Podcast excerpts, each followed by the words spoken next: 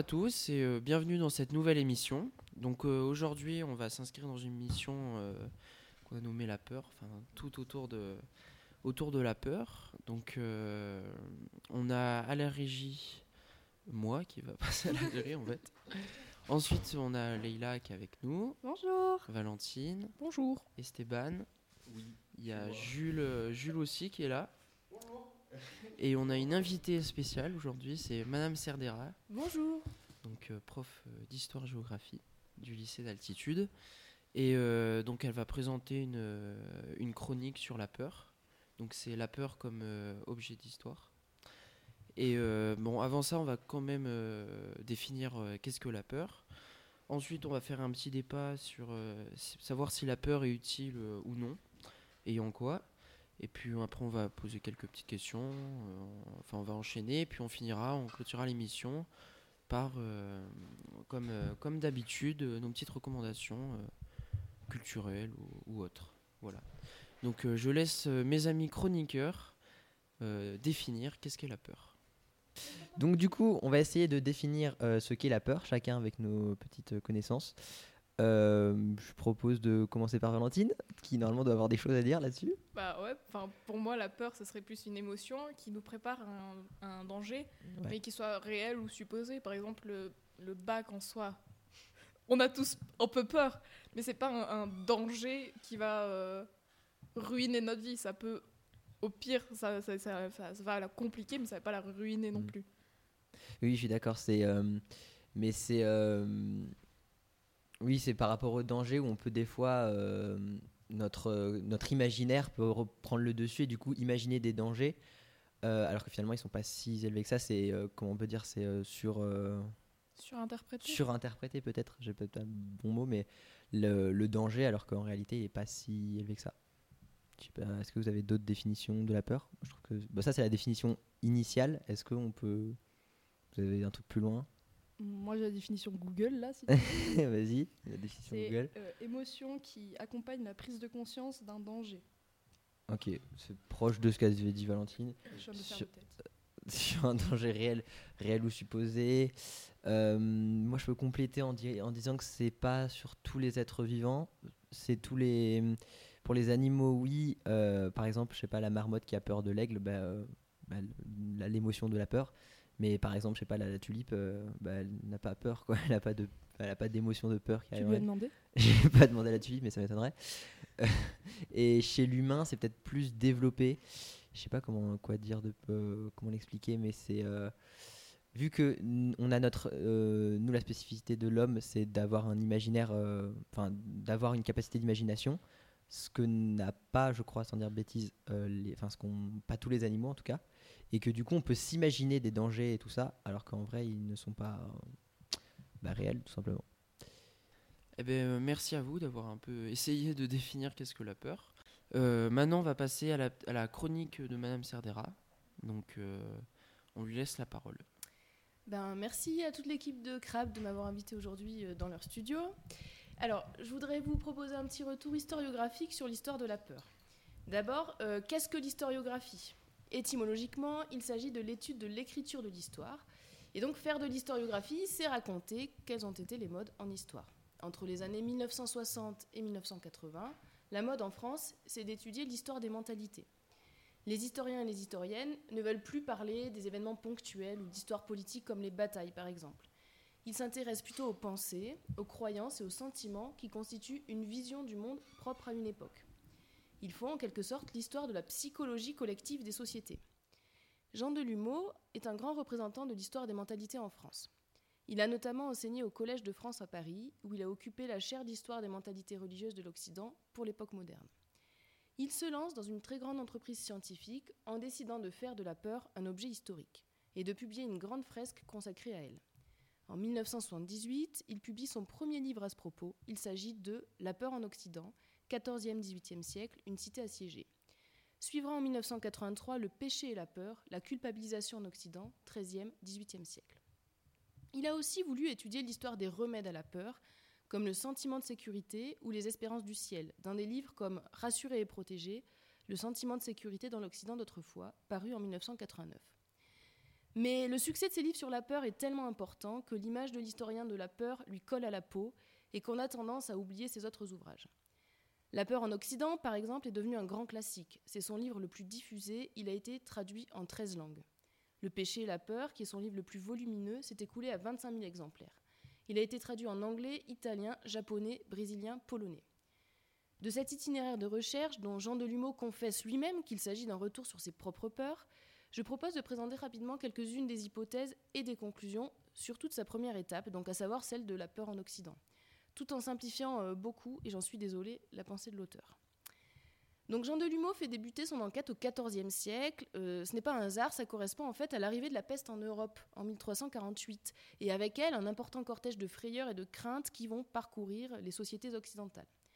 Son enquête se clôt au XVIIIe siècle, en partie parce que certains auteurs, comme Georges Lefebvre, ont étudié le phénomène de la Grande Peur, qui caractérise la Révolution française au cœur de l'été 1789.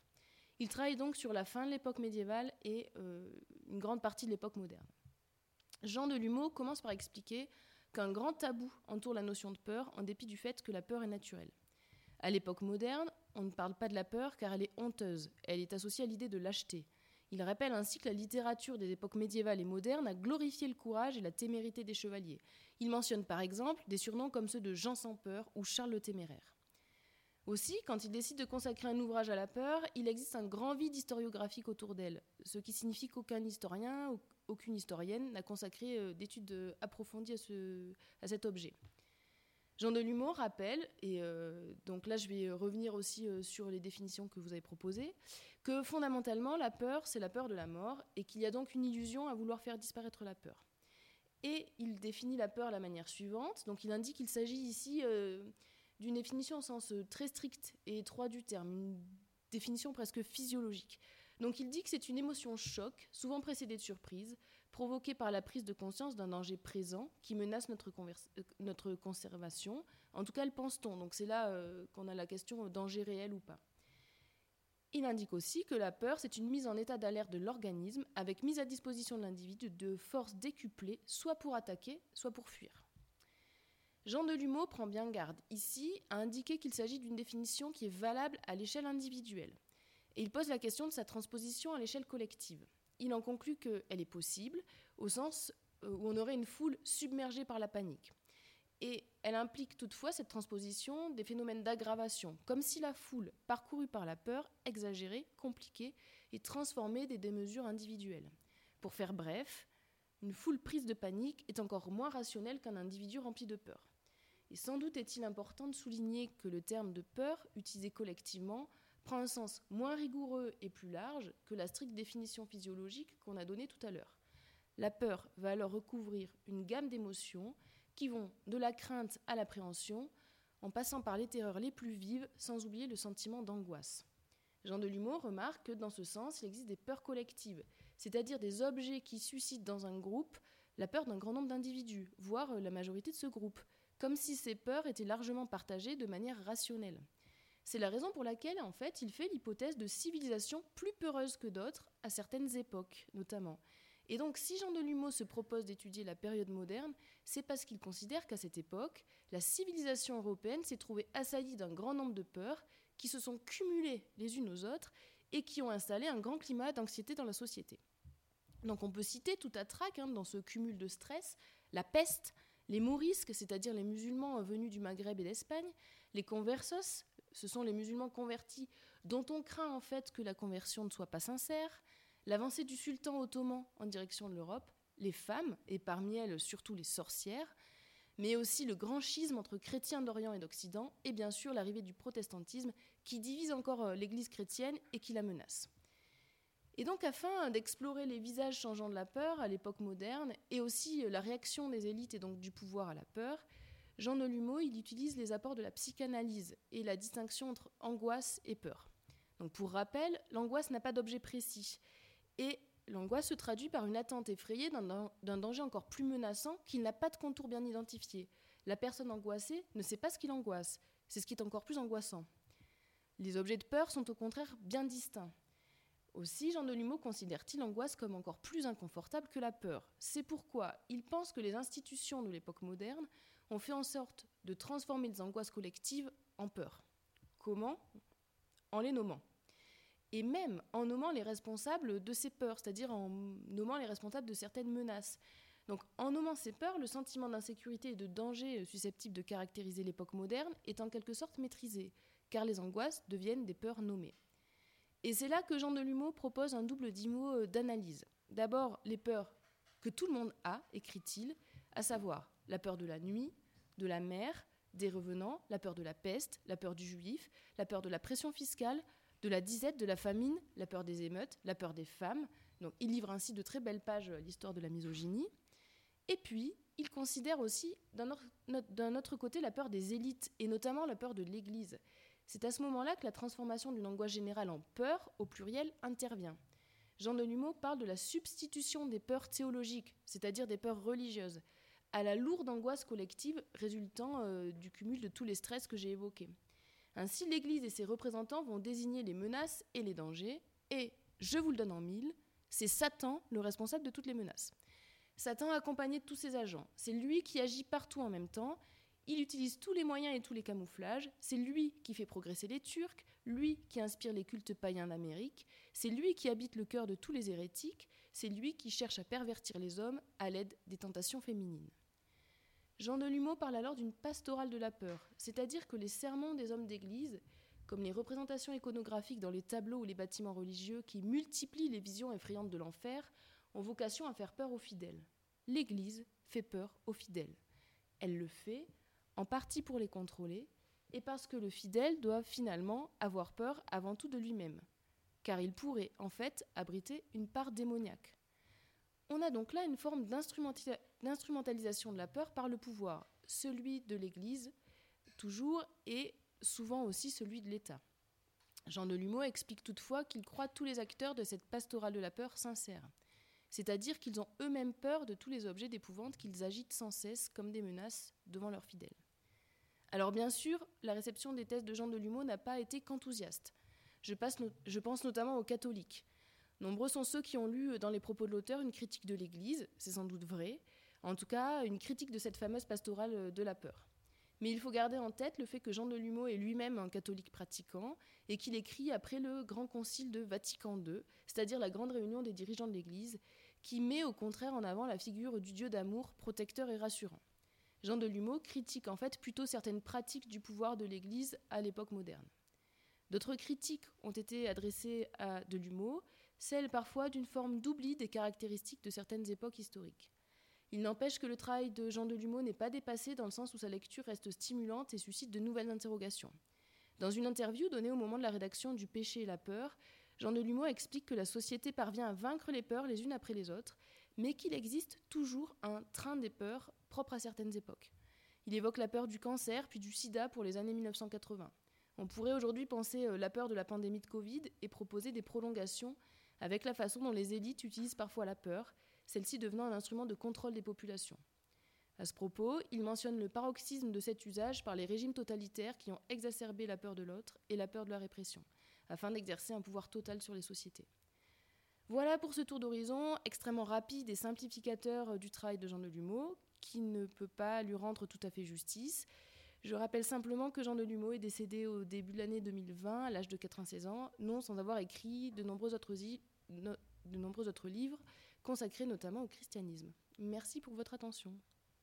Donc voilà, euh, merci pour cette chronique qui était très intéressante. Euh, c'est vraiment brillant, c'est complet, il y a plein de euh, déjà, on parle des régimes totalitaires et la, peur euh, utilisée par les régimes totalitaires, ça on en parlera. Et aussi en démocratie, ça aussi on en parlera, il y a aussi beaucoup de choses là-dessus. Euh, aussi sur cette différence entre angoisse et peur, où ben, l'angoisse, la personne angoissée ne sait pas ce qui lui arrive, enfin ne sait pas quel est le danger, et donc vaut mieux être peureux qu'angoissé, en gros. Et aussi, c'est bien d'avoir mis en avant le, travail de, de Jean Delumeau, et très, qui est très intéressant et que j'aimerais beaucoup lire La peur en Occident. Voilà, est-ce que vous avez des choses à, ajouter sur, euh, sur la chronique? Non, tu as, tout dit, c'est vraiment mm. intéressant et Ouais, mais même, même si on prépare pas le concours Sciences Po, etc. Oui, oui. c'est- Oui, vrai. on a- Enfin, juste pour notre culture, c'est toujours intéressant de. Parce que je rappelle que du coup le concours Sciences Po, on l'a pas dit, mais le concours Sciences Po, du coup le thème, euh, les thèmes qu'on prépare du coup avec Valentine qui vont préparer, préparer Sciences Po, il y a la peur et du coup l'alimentation. Et là la peur, du coup, ça rentre carrément dans le truc. Et aussi, je voudrais rajouter sur les peurs collectives, ça me revient. euh, c'est aussi hyper intéressant de comment, par exemple, euh, rassurer les populations en trouvant un ennemi, en transformant l'angoisse en peur, en trouvant, euh, en nommant l'ennemi parfois de manière euh, presque aléatoire. Et c'est très intéressant, ce, ce dossier-là est très intéressant en tout cas. Ouais, de toujours chercher un bouc émissaire. Ouais, voilà, exactement. à nos, à nos conditions. Pour rassurer, alors que finalement, bah, des fois, ça amène à des, à des soucis. On peut le voir par exemple dans, je sais pas si le lien est bon, mais euh, dans, enfin, dans chaque fois qu'il y avait une, la une chasse histoire. aux sorcières. Oui, la chasse aux sorcières, exactement. Le macartisme et tout ça dans les années, euh, du- enfin, après la Seconde Guerre mondiale. Donc oui, il y a, enfin, il y a vraiment un lourd dossier là-dessus qui est, euh, qu'on utilise d'ailleurs aussi en démocratie. Et on va faire ce lien, euh, cette très bonne connexion entre le, cette chronique et le débat suivant, c'est-à-dire le lien entre la, la peur et la politique. comment c'est utilisé Voilà. Est-ce que vous avez des, des idées de comment lancer ça de... Bah, je pense qu'on pourrait revenir un peu sur ce qui a été dit dans la chronique de Madame Sardera, Mhm. dans le sens où ça a été déjà utilisé la peur, déjà avant d'être utilisé en politique, mais euh, par l'Église, Ouais. pour entre guillemets contrôler les, les, su- les sujets, entre guillemets, contrôler la, la population et euh, avoir la main mise dessus à, à certains degrés. Oui, c'est clairement un ça, outil. ouais. Bah oui, Oui. c'est- c'est là qu'en fait on trouvait des, des légendes particulières. C'est ce que Madame Sandera évoquait tout à l'heure, c'est-à-dire que c'est le trouver Satan comme cause de tous les malheurs qui pouvaient arriver, toutes les peurs qu'on ressentait. Ça provient premièrement de l'Église parce que c'est ça, ça vient de la Bible, mais surtout on trouve euh, une.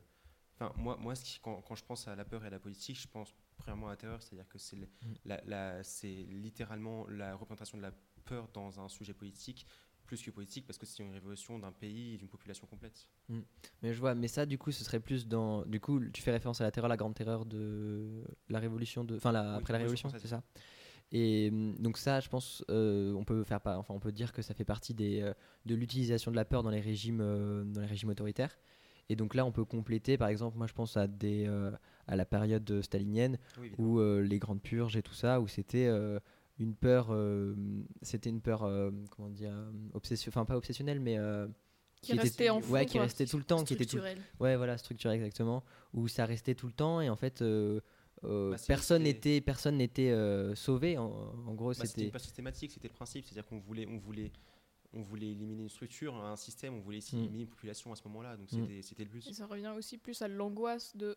On a peur du gouvernement, mais on n'a pas, on sait pas quelles conséquences va y avoir. Oui, voilà. C'est c'est une Oui, angoisse euh, des conséquences. oui, finalement, c'est ne des an- pas. c'est des angoisses finalement ça, je sais pas. C'est, C'est un peu les Bah non, parce qu'on a, on a, on a, on sait quelle est la source de la peur à ce moment-là. oui, mais on sait pas On le, sait le- on, on sait euh, d'où vient le, la personne qui peut nous faire le danger, mais on Exactement. sait pas euh, qu'est-ce que c'est le, qu'est-ce que va être On le sait pas danger. Ce qui peut arriver exactement. Oui, voilà, c'est ça. Et donc peut-être on peut le ranger dans les angoisses. C'est un peu Après, insaisissable. Mais Ouais. euh, ce que dit Jean Delumeau, c'est qu'on peut effectivement séparer les deux, mais qu'en fait, il y a une espèce d'interpénétra- interpénétration entre les deux, que Oui. la Mhm. peur peut générer de l'angoisse et inversement. Oui, donc, oui, euh, oui. Oui, c'est ce qu'on disait, c'est que, enfin, c'est ce qu'on avait vu là dans les dossiers Sciences Po, c'est que la, la peur des fois ça découlait sur l'angoisse et inversement et que ça, bah, en fait, c'était lié et proche Ça quoi. En Oui, c'est Oui, pour voilà, ça, c'est c'est pour ça. ça qu'on relie les deux et qu'on considère que les deux sont interconnectés, c'est-à-dire que Mm. l'un entraîne l'autre et l'autre entraîne l'un forcément. Oui, mais euh, Parce que c'est-à-dire que l'angoisse, l'angoisse, elle dure soit jusqu'à ce qu'on ait- qu'on l'ait guéri entre guillemets, c'est-à-dire qu'on ait trouvé une source et qu'on réussisse à s'en débarrasser, soit jusqu'à ce qu'on trouve une, une source précise à cette peur et qu'on s'en débarrasse pas, mais que la- l'angoisse devienne une peur. oui, oui, voilà, oui. Donc en fait, Voilà. c'est-à-dire que l'an- l'angoisse est tirée de la peur ou, ou la devient à un moment ou à un autre. Oui, ouais, oui, c'est vraiment, en fait, c'est forcément lié. Il y a, enfin, il y a forcément Il y un a lien. toujours un lien qui est créé. Mm. Et ouais. Mais euh, du coup, pour continuer sur les dans, dans les régimes totalitaires, euh, pff, je sais pas ce qu'il y a d'autre à rajouter. Je sais pas si vous avez d'autres euh, exemples. Il y a forcément le nazisme, mais ça, à la limite, euh, c'est la micro part. C'est la base du. Enfin, c'est le, c'est le, la. Enfin, je sais même pas dans la peur dans le régime na- nazi. euh, chez les, chez les cadres du parti nazi, je sais pas s'il a. Bah, de- souvent, ce qui était dit par les cadres du régime nazi quand ils étaient capturés ou, ou après la guerre, quand Mhm. ils se sont fait interroger, c'est souvent qu'en fait, Hitler, et- Hitler procédait à un régime de peur, non pas sur les populations en l'occurrence, mais justement sur les cadres et sur tous les hum, soldats, sur toute la, toute la population qui l'avait rejoint dans ses idées, parce que c'est par la peur qu'il réussit à maintenir un système d'ordre Mm. et, un pouvoir sur, euh, sur les populations et sur, et sur ceux qu'il dirigeait.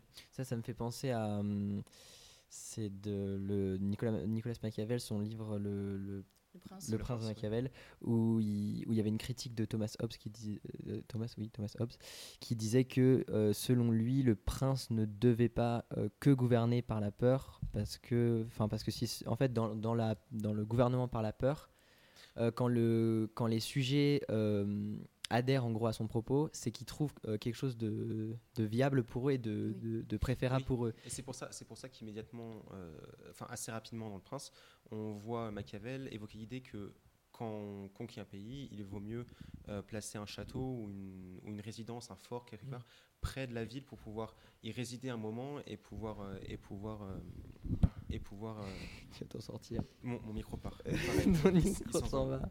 C'est bon, c'est bon, c'est bon. C'est bon Ok. Ouais.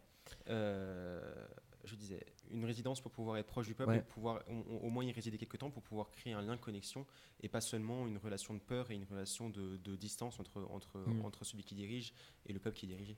À propos du, du régime nazi, récemment est sorti un livre sur euh, la sexualité, le mariage et l'amour euh, sous, Sous le- sous- sous le régime Oui. nazi. Et il est bien indiqué qu'il y a toute une partie de la population qui, en fait, n'est pas du tout concernée par les peurs qui peuvent euh, s'abattre sur la population juive ou les Mhm. opposants politiques, et qui, en fait, ne se rendent même pas compte de tout ça et qui bénéficient du régime nazi. C'était un. Alors, c'était un. Oui, ben oui, forcément, il y avait une partie qui. C'est pour ça qu'en fait, la- la- il y a une grande partie des Allemands, quand ils se sont fait interroger plus tard après la guerre, on se présentait comme étrangers à ce système parce qu'ils ils n'étaient pas forcément courant. Mais ça me fait penser à un film, euh, à un film sur. euh, sur euh, j'ai oublié comment ça s'appelait. Je crois que c'était BMW. C'était un film sur la, sur la marque de voiture à l'époque de, à l'époque de l'Allemagne nazie, Mhm. où en fait, il- c'était euh, il- c'était un, un constructeur qui aidait à faire s'enfuir les réfugiés dans des constructions, dans, dans des voitures. Est-ce que vous avez le nom The Hire, je crois, c'est ça The. C'était euh, The Hire. Ok. C'était, bas, si, je crois, je sais pas si c'est ça le nom, mais enfin, c'est ça le film. Oui, mais On en, parle au micro. je, je fais toujours ça. Euh, où en gros, c'était euh, c'était des petites voitures, des petites, euh, des petites voitures où en gros, ils réussissaient à créer des espaces pour ranger des, des, des juifs qui devaient s'enfuir et les faire s'enfuir comme ça dans la voiture parce que lui, le constructeur, pouvait, pouvait traverser la frontière sans se faire, sans rencontrer trop d'encombre. Parce que par ailleurs, c'était des cachettes qui étaient euh, quasiment, c'était quasiment dans le réservoir en fait, Mm. parce que c'était impossible à détecter parce que même si les gardes fouillaient les voitures, ils n'allaient pas chercher dans le réservoir. Mais euh, mais du coup, c'est qu'en fait, il y avait des populations qui agissaient, même si, euh, qui étaient au courant et qui agissaient. Mais surtout, à ce moment-là, le plus, le plus scandaleux, c'est-à-dire que on avait la plupart des Allemands qui venaient signaler tous leurs voisins et qui venaient annoncer tous les crimes possibles et même les plus infimes euh, à la SS pour pouvoir, euh, pour pouvoir, euh, pour pouvoir les, pour pouvoir gagner de l'argent, pour pouvoir gagner Mm. euh, une sécurité, une assurance, un moyen de, de s'assurer une vie, parce que la peur était là. Non, y mais là, avait- ça dépassait la peur, du coup. Si Oui. finalement ils, ils en bénéficiaient de. Mais en fait, ils étaient tellement effrayés qu'ils c'était plus qu'en bénéficier, c'est-à-dire qu'ils étaient tellement effrayés qu'ils cherchaient à, à- se protéger, en fait. en fait, Ouais. ils sacrifiaient les autres pour sauver leur vie. Oui, oui, On ouais, est arrivé ouais, à ce point de peur, ouais, ouais. c'est-à-dire qu'en fait, ils sauvaient leur vie par, en, en, en vendant celle des autres. Oui, oui, je vois. Je vois ce que tu veux dire. Euh, bon, j'ai pas d'autres choses à rajouter sur, euh, sur euh, le régime nazi et sur la peur en régime nazi.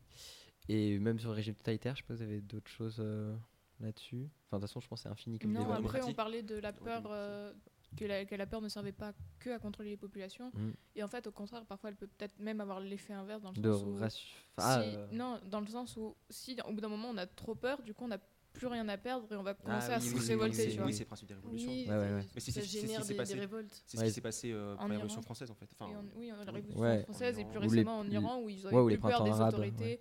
Parce qu'il y avait les conséquences, c'était il y avait les con- ils avaient plus peur des conséquences ou les conséquences. Oui, là c'était allé trop loin, dans, où ils, ils gangrénaient la peur, mais à force ils étaient bah, restreints trop dans leur, euh, dans leur pays, tout était restreint, donc euh, finalement ils se sont, oui, ils se sont révoltés. Et ça fonctionne aussi à chaque fois que vous avez des émeutes de la faim, par exemple? Bah, en 2008, les grèves de la, de la faim après euh, la crise de 2008, où bah, il y a, je sais plus où c'était, mais je crois que c'était en Afrique subsaharienne, où ils manifestent euh, bah, parce qu'ils n'ont plus rien à perdre, parce que bah, ils ont clairement tout perdu, ils ont clairement tout perdu, il leur reste plus rien, donc euh, c'est, euh, enfin je pense que c'est ça de, ça, ça vient de là. Tu voulais parler de la, de la peur dans les démocraties aussi? Ouais, de la peur en démocratie. bah du coup là, on- de ce que j'avais lu du livre de, de Corey Robin sur la peur histoire d'une idée politique, bah, l'utilisation de la peur par exemple aux États-Unis, ça c'est très très très fréquent. Ou par exemple après la Seconde Guerre mondiale, pour remettre euh, en cause les acquis du New Deal, euh, la peur du rouge et la peur, enfin du coup le macartisme, la, la peur du la peur du rouge, la peur du enfin le, le macartisme, tout ça a été lancé pour justement euh, remettre en cause les acquis de Roosevelt sur le New Deal et du coup cette politique plus plus interventionniste et, et du coup ça c'est une utilisation de la peur Euh, après euh, bah, on peut le voir dans les partis politiques euh, par exemple euh, bah, aux partis politiques euh, aux élections présidentielles avec par exemple le parti d'extrême droite Reconquête qui utilise le- la peur du grand remplacement Oui. pour euh, Oui. à des en fins fait, oui, politiques c'est, bah, c'est- c'est- c'est- je vais reparler de la nazisme, c'est-à-dire que c'est, c'est relancer la peur sur une population pour pouvoir a- aider à rejoindre un parti. Oui, et où- oui, oui, en fait, c'est ça. C'est pour, enfin même c'est pour adhérer à des, c'est pour Oui. les faire adhérer à des, ça, À des ça amène à des, en fait, Oui. c'est des peurs collectives, ça. C'est essayer de créer, créer- là, c'est même plus, euh, c'est même plus transformer des angoisses en peur, c'est créer des peurs. Parce que, pour Oui. rappel, le grand remplacement, euh, c'est aucune étude scientifique ne base le, n'est basée. Oui, c'est une théorie. enfin, c'est- c'est une théorie, mais qui, qui n'a aucune étude scientifique derrière.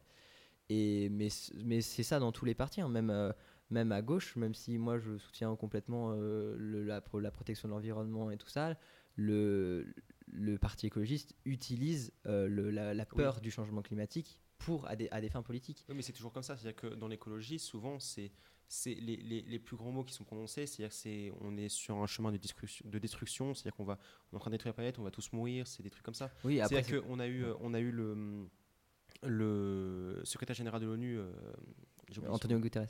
exactement, qui, a- qui avait parlé, qui avait parlé de, le- de la planète en disant que on était sur un chemin de destruction et qu'on qu'on s'autodétruisait. Bah, Vous avez Ouais. noté qu'aujourd'hui on parle d'angoisse climatique. Oui, ouais, de, de l'éco-anxiété et tout ça. Mais c'est pour euh, ça, c'est pour euh, mettre au, au courant et essayer de de euh, comment dire euh, plus faire agir les ouais faire agir. Parce que la peur Voilà, fait agir. ça. Oui, ouais, voilà, là, c'est ça. On a peur du, ça. du futur, du coup on va essayer d'agir pour améliorer. Comme nous on a peur d'une mauvaise note, du coup on va faire exactement devoir pour ça. Très bonne réponse, Valentine.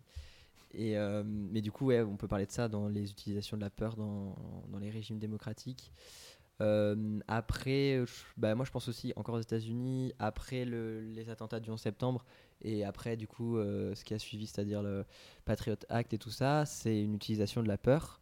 Euh, finalement, le, ce qui s'est passé au ce qui s'est passé le 11 septembre, ça a, ça a créé une peur collective qui a uni tous les États-Unis sur, eh ben, on n'est peut-être pas d'accord sur euh, qui est républicain, qui est démocrate, euh, ce qu'on pense de quoi que ce soit, mais par contre, on a peur d'un truc et on est d'accord sur un truc, c'est euh, qu'il faut éliminer ce- cette menace. Et du coup, ils se sont tous mis, enfin, ils se sont tous unis et George, George- George Bush a eu la, enfin, l'administration Bush a eu la, la, la main mise sur ça et a pu lancer, euh, lancer le Patriot Act et tout ça, qui a Patriot Act très très controversé puisqu'il a été utilisé en grande partie euh, juste pour, euh, enfin juste, enfin pour des trafics de drogue et pas vraiment pour de la, pour le terrorisme. Oui, bien sûr. Donc en gros, ce que tu es en train de dire, c'est que la peur peut aussi, euh, la peur de l'autre ou d'un danger commun peut pousser les gens à se rassembler autour de cette peur, à s'unir Ouais, autour voilà, de cette c'est peur. ça. Ça crée une, union et même par exemple, là on le voit aujourd'hui avec le développement aux États-Unis des, comment on appelle ça déjà? On a vu ça en géographie l'année dernière. C'est les community Les gated communities. gated communities où là c'est un- c'est une envie de se réunir. euh, euh, entre personnes qui se ressemblent C'est de l'entre-soi. Ouais, voilà, c'est de l'entre-soi et euh, la peur de, de l'extérieur. Et ça, du coup, c'est aussi une forme de, de peur collective qui, euh, qui, qu'on retrouve dans les sociétés démocratiques. Eh ben, euh, merci pour ce débat très intéressant. Bon, donc là, le- on est un peu pressé par le temps, donc on va passer aux recommandations culturelles pour euh, clôturer notre émission. Donc, euh, on commence avec euh, Leïla, euh, qui, qui veut absolument parler Oui. et, et qui a plein de trucs à dire. Euh, je voulais commencer euh, les recommandations par euh, recommander un podcast. Euh, parce que après euh, plusieurs euh, soucis techniques, notre podcast de cinéma préféré a dû s'arrêter en cours de route. Des Voilà, soucis pour, techniques. des, pour des soucis techniques. mais il y a bah, quelques-uns des chroniqueurs qui ont, repris, qui ont repris un podcast ensemble qui s'appelle Réaliser sans trucage, qui est vraiment le même concept que Pardon le cinéma, mais c'est plus Pardon le cinéma. Et avec euh, toujours euh, les mêmes chroniqueurs. Il me semble qu'il y en a un nouveau. Ok. Effectivement, c'est Nicolas quelque, chose. Mais euh, voilà, et pour l'instant, euh, ils ont fait que, que, des- que deux émissions. Ils ont fait les top et flop de 2022 et euh, une critique sur Avatar avec les attentes pour 2023 au niveau des films. Et je vous recommande beaucoup parce que c'est vraiment super bonne ambiance et ils ont repris sur un très, un- une très bonne lancée Un et bon c'est vraiment cool. Ok. euh, moi, là, je suis un mauvais élève. Je regarde vite fait deux trois trucs. J'avais d'autres choses à dire, mais euh, je vais recommander euh, bah, un livre que je viens de finir il y a trois jours. C'est recommander un livre. Enfin, dans notre podcast, recommander un livre comme ça, c'est un peu ridicule. Mais c'est un homme de Primo Levi, très très très très bon livre. Au début, j'étais pas dedans parce que en fait, j'ai lu trop de témoignages sur le- le- l'Holocauste. Donc, au bout d'un moment, enfin, en fait, ce qu'il racontait, je disais bah, en fait, euh, ça fait partie de tous les témoignages. Je me trouvais hyper nul en me disant ça parce que bah, en fait c'est horrible et rendre ça banal c'est horrible et finalement il a, il a réussi à, à, m'attraper sur bah là d'ailleurs tu avais vu Leïla quand j'écrivais dans le bus euh, tout ce que je voulais dire et en fait c'est euh, au début je le trouvais cynique dans le sens où en fait il ne critiquait jamais les, les Allemands ni euh, il n'y avait pas même pas de, de mots un peu euh, peut-être euh, familiers quoi que ce soit pour enfin même pas familiers mais juste des manières d'écrire où jamais il remettait en question euh, mais pourquoi ils font ça? Jamais il se, posait cette question. Et en fait, dans son appendice, donc c'est ce qu'il a écrit en 1976, euh, c'est en gros euh, un récap de, de- des réponses face à des questions récurrentes. C'est, on dirait un site euh, vraiment questions récurrentes à la fin. Et du coup, il répondait et on lui disait mais pourquoi euh, vous ne, bah, pourquoi vous n'êtes pas aussi énervé vous Pourquoi vous n'avez pas de haine contre les Allemands contre la SS, les nazis, parce que bah, c'est horrible ce qu'ils ont fait. Et en fait, c'était assez intéressant, et ça, je m'en étais pas vraiment rendu compte, mais après euh, 1945, il n'y a a plus de tête d'affiche du nazisme. Ils se sont tous. euh, soit ils sont morts, soit ils sont partis euh, en Argentine ou en, Amérique latine. Mais il n'y a pas de tête. Ouais, n'y a pas de, porte-parole du nazisme. De toute façon, s'il y avait un porte-parole du nazisme, bah, du coup, il serait parti. Mais. euh, et en fait, il ne peut pas déballer sa haine contre quoi que ce soit parce que bah, y a. rien. Au début, moi, je pensais qu'il disait je vais pas déballer ma haine parce que bah, je suis pas comme, enfin, je suis, je veux pas m'abaisser à leur niveau, tout ça. Il y a de ça, ça certes, mais il y a aussi ce truc de, bah, en fait, après la Seconde Guerre mondiale, il n'y a pas de, D'interlocuteur. pour pour pour s'attaquer à ça. Et même dans son livre, il présente notre fameuse sonnerie Harry Potter. Il présente euh, très peu de SS. Il y en a un qui croise à la fin et c'est tout. Donc en fait. euh, j'ai trouvé ça intéress- assez intéressant sa manière de voir le truc sur euh, les euh, bah, sur le rapport avec, qui- avec les SS etc donc je recommande fortement ce livre et aussi là dans le thème de la peur euh, Corey Robin euh, la peur histoire d'une idée politique sorti en 2006 c'est un américain et c'est très très intéressant Merci Esteban. Donc, Toujours très court. voilà. Donc moi je vais vous parler du programme de la nuit de la lecture. Donc c'est une semaine, enfin ça se fait à l'échelle nationale. Donc normalement c'est du 19 au 26 euh, janvier. Mais euh, le CDI a voulu s'adapter, euh, en tout cas pour le lycée d'altitude, à une semaine de cours euh, normale. Donc euh, on vous invite à aller au CDI euh, du 16 au 20 janvier. Donc il y aura des expositions, mais il y aura également des soirées pour les externes. euh, Enfin, il y aura des podcasts, il y aura plusieurs, euh, un programme assez complet. Donc le, c'est, les nuits de la lecture et euh, cette année c'est sur le sujet de la peur. Donc euh, voilà, on vous en parle aujourd'hui.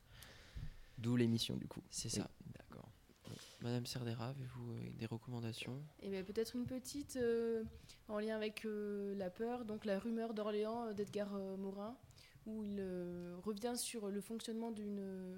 Enfin, il dissèque le fonctionnement d'une rumeur à l'échelle de la ville d'Orléans. Il explique comment toute la ville a été prise de peur par rapport à cette rumeur. et c'est à quelle époque C'est au XXe siècle, si je ne me trompe pas, c'est dans les années 50-60, mais je suis Ok. plus exactement certaine de, de la période. ok d'accord Eh ben, Très bien, merci à tous. hein. Merci de nous avoir écoutés jusque-là. Merci à Madame Serdera d'être venue participer. Merci, euh. Merci à vous. Voilà. Et euh, à très bientôt dans une la prochaine semaine- émission. la semaine prochaine normalement C'est ça. on teasera ça euh, dans la semaine Eh ben, parfait euh, Eh à ben, bientôt. à la hein. semaine merci. prochaine. Bisous les crabitos. Les Krabitos. merci à tous au revoir